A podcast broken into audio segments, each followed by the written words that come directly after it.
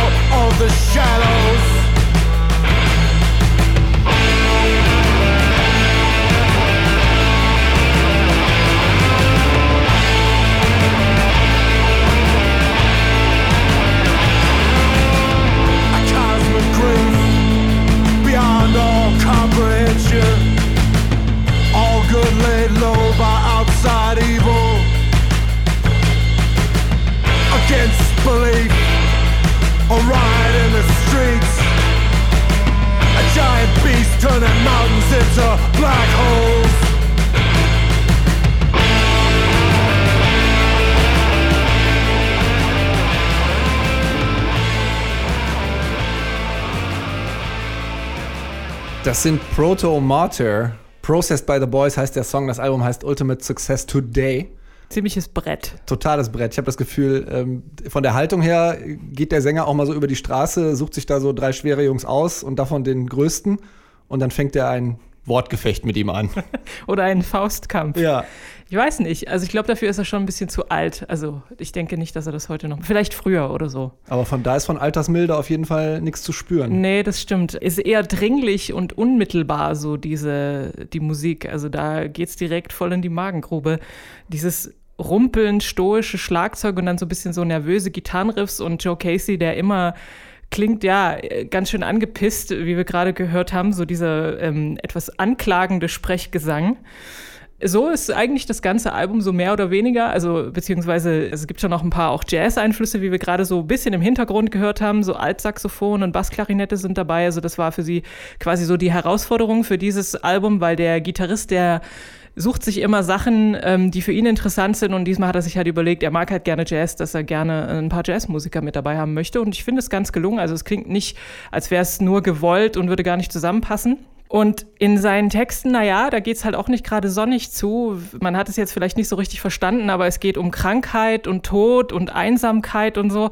Und dabei will er doch eigentlich nur mal so einen fröhlichen Song schreiben wie eine seiner Lieblingsbands, nämlich Thin Lizzy. I've tried to attempt to write like a Thin Lizzy song before, and Process by the Boys is kind of like a spiritual continuation of their songs. Uh, you know, the boys are back in town. It's kind of like once the boys are back in town, what are they going to do? They're going to become cops. For years, I've been saying, well, the next album is going to be happy or it's going to be like a fun time. I've realized that that's that's never going to happen uh, the way that I want it to. So I should just go along for the ride. Wie Thin Lizzy mit Magengeschwür. Ja, ich finde es lustig, dass er so über sich selbst lachen kann. So dieses, eigentlich will ich das gar nicht, aber ich kann irgendwie nicht anders. Ich kann nur so Songs schreiben und so eine No-Future-Haltung haben wir ja auch am Anfang gehört. Also ich glaube, sie machen sich immer noch keine Gedanken über die Zukunft, sondern sind halt hauptsächlich mit dem Hier und Jetzt beschäftigt. Aber da finden sie wiederum, das finde ich ganz toll, so was Schönes im Hässlichen. Und das äh, findet man halt auch auf ihrem neuen Album. Hm. Ich muss sagen, mir war es streckenweise tatsächlich manchmal ein bisschen zu rumpelig Was? und äh, exzessiv und anstrengend. Ich brauche bei so Post-Punk-Sachen, habe ich für mich selber festgestellt, auch im Laufe dieses Albums wieder schon mal so ein bisschen einen gesungenen Part und nicht nur diesen angefressenen Sprechgesang, wie das zum Beispiel bei den Parquet Courts dann eher der Fall ist. Ähm, oder was etwas Parolenhafteres dann wenigstens, wie das bei Do Nothing und bei den Idols ähm, vielleicht auch häufiger mal vorkommt. Was mir auf jeden Fall auffällt, ist der Albumtitel Ultimate Success Today. Ob da die Brücke zu Do Nothing, ähm, das ist so irgendwie eine ironische Distanz gerade im Post-Punk gegenüber äh, diesem Wort Erfolg gibt, ähm, die da ja einfach, also das Do Nothing, der letzte Do Nothing Track hieß Adventures in Success und war, ein- war ein Cover. Schöner, schöner Kontrapunkt zu, zu Rap, wo irgendwie äh, der Erfolg ähm, und seine Statussymbole immer so relativ häufig in den Vordergrund gespielt werden. Proto Martyr sind das gewesen. Ultimate Success Today heißt das Album. Jetzt bleiben wir noch ein bisschen in den USA, gehen aber nach Kalifornien und zwar nach Los Angeles. Da kommt her die Genevieve Artadi. Die kennt man vielleicht aus ihren anderen Bandprojekten. Noah zum Beispiel ist eins davon. Da, also bei Noah machen sie so sehr durchgeknallten Elektropop mit interessantem Humor. Aber ihre diversen Projekte sind ihr noch nicht genug. Sie macht jetzt nämlich auch unter ihrem eigenen Namen Musik und die ist so ein bisschen zwei Gänge runtergeschaltet, also im Vergleich zu dem äh, überdrehten Elektropop von Noah. Jetzt kommt ihr zweites Album raus, das heißt Dizzy Strange Summer, unter anderem mit dem Song Living Like I Know I'm Gonna Die.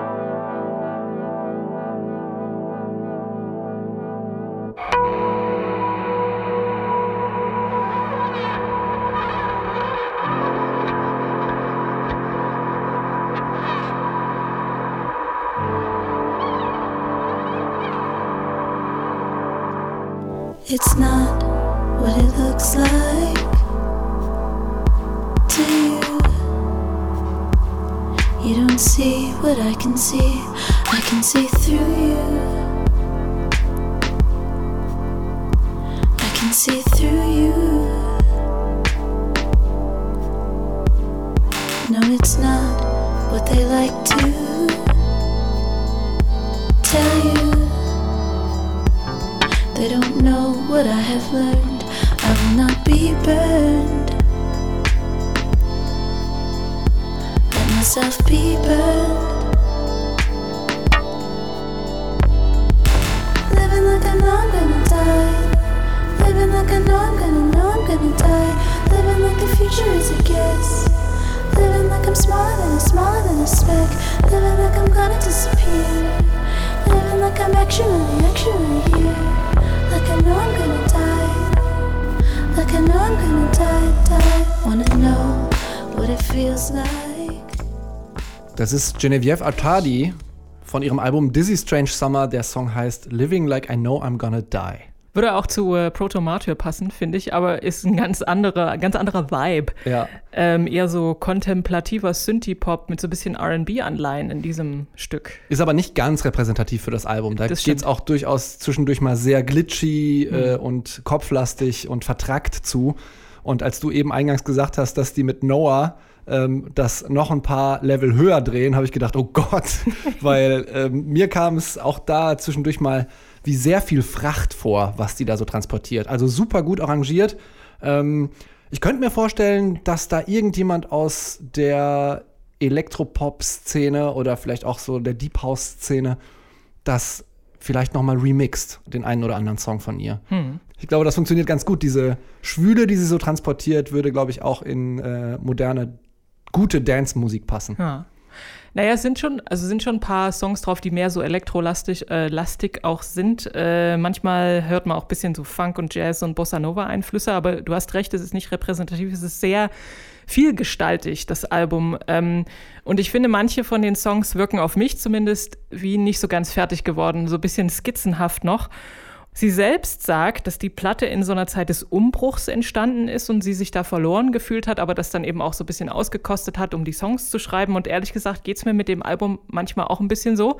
Ich fühle mich da etwas verloren drin in diesem Gewusel. Man muss ja aber alle zugutehalten, dass sie, wenn es skizzenhaft ist, das dann auch nicht auf viereinhalb Minuten ausbreitet. Das sondern stimmt, das dann eher so ist- anderthalb Minuten. Genau, dann ist Ja. nach 1,30 auch wieder vorbei. Genevieve Attadi ist das gewesen und das Album heißt Dizzy Strange Summer und der Titel passt ziemlich gut auf das Album. So, jetzt kommen wir noch zu einem alten weißen Mann, aber einer der sympathischeren Sorte. Nämlich Jarvis Cocker, denn alle, die in den 90ern Britpop mochten, haben mindestens ein Album von Pulp im Schrank, und zwar A Different Class, das ist 1995 rausgekommen. Pulp gibt es ja schon seit einigen Jahren nicht mehr. 2006 und 2009 hat Jarvis Cocker Soloalbum gemacht und er ist auch als Radiomoderator tätig und schreibt für andere Leute Songs und hat jetzt aber auch mal wieder ein eigenes Bandprojekt aus der Taufe gehoben. Das heißt Jarv Is. Das Debütalbum von Jarv Is heißt Beyond the Pale, Was ist daran so witzig? weil Jarvis Cocker ein total blasser Typ ist, deswegen passt Schon. das schon. Spricht es mal wieder auch für seinen Humor. Ähm, jetzt kommt ein Song, der heißt House Music All Night Long.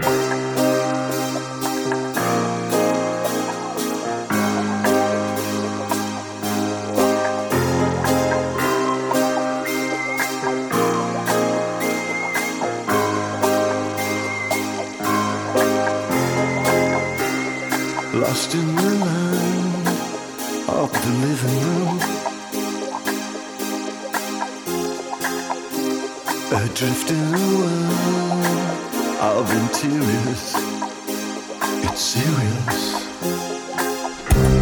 Who the hell would live in a house like this? Head in the basement, one foot on the pedal bed. This ain't easy. I was listening to house music all night long, and all day too. I was waiting for you. I was listening to house music all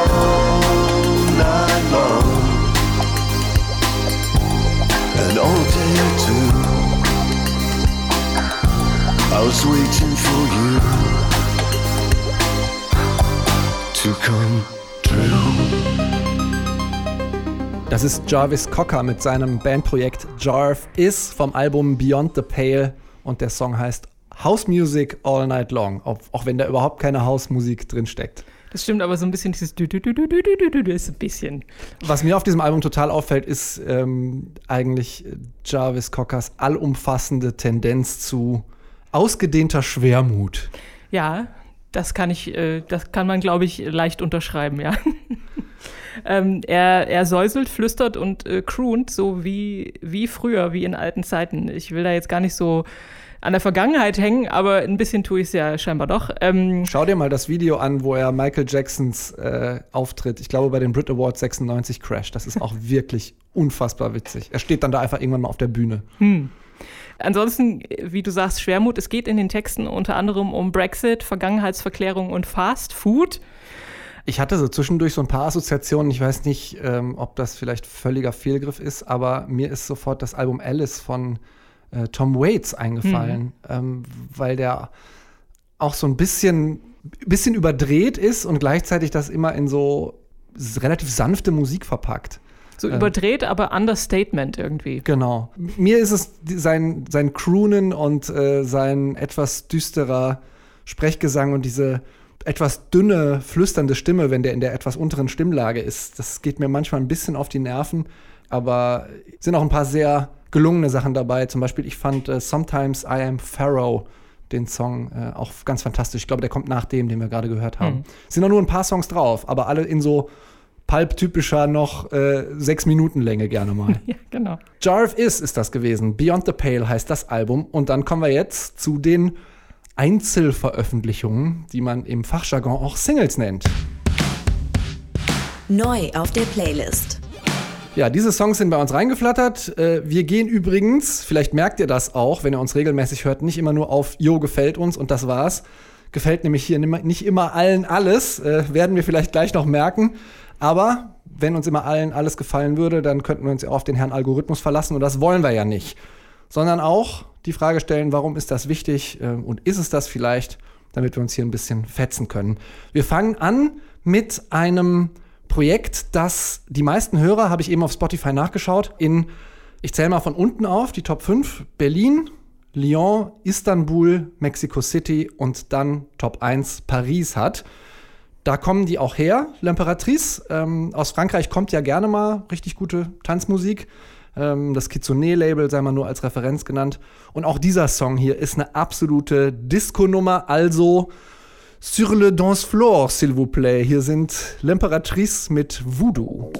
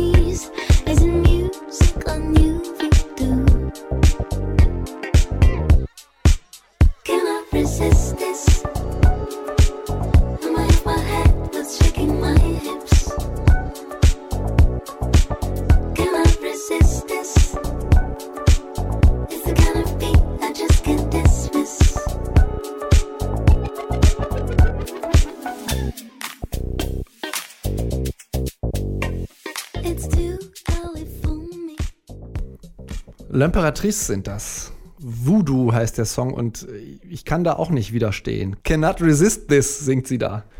Ja, ziemlich cooler Retro-Funky-Disco-Sound. So. Und ich habe mir ein paar Videos von ihnen angeschaut, wo sie auch live spielen.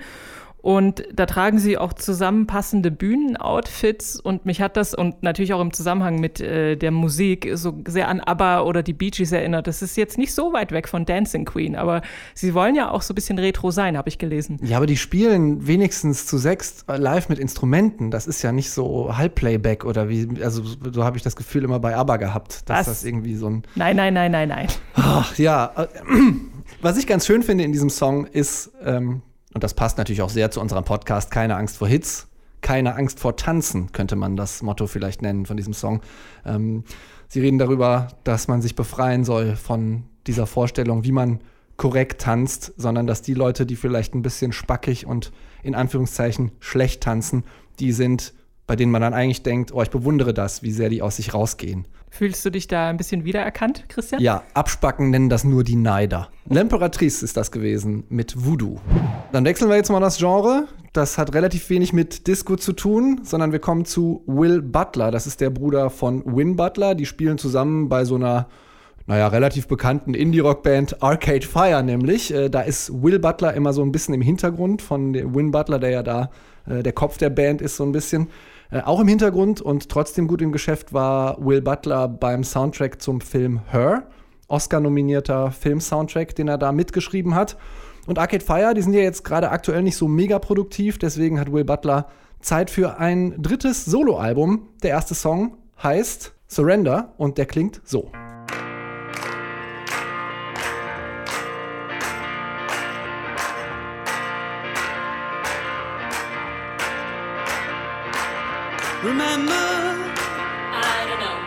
Told me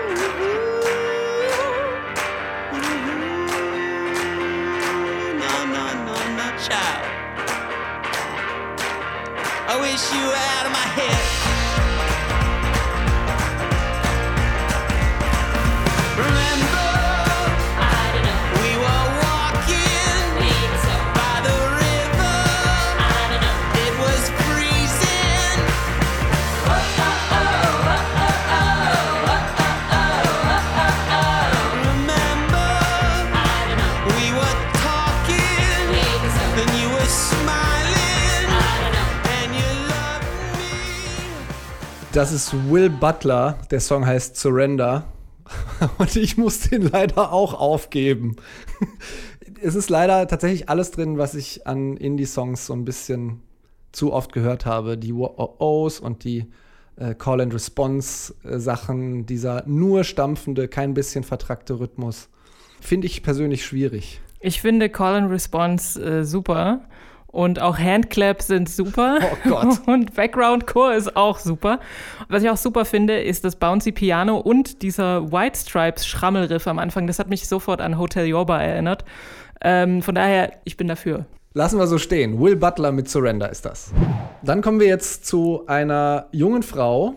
Liebe Anke, es ist soweit. Die ersten Rockstars mit dem Jahrgang 2000 sind am Start. Was Ich macht schüttel das, meinen Kopf. Macht das mit dir? Bea Christie heißt die Frau, ist Filipino-Britin. Auf der Bühne nennt sie sich Bia Badubi als eine der Durchbruchkandidatinnen 2020 bezeichnet worden von den britischen Blinddarmchirurgen, die sich für Musik interessieren, abgekürzt BBC Music. Dafür steht doch BBC Music, oder? Wenn man sagt, die Kinder hören immer nur Straßenrap, dann ist das eigentlich totaler Quatsch. Bia Badubi hat da den Gegenbeweis, hat unter anderem mal gesungen I Wish I Was Stephen Malkmus und hier singt sie jetzt Care. It's been a while since I've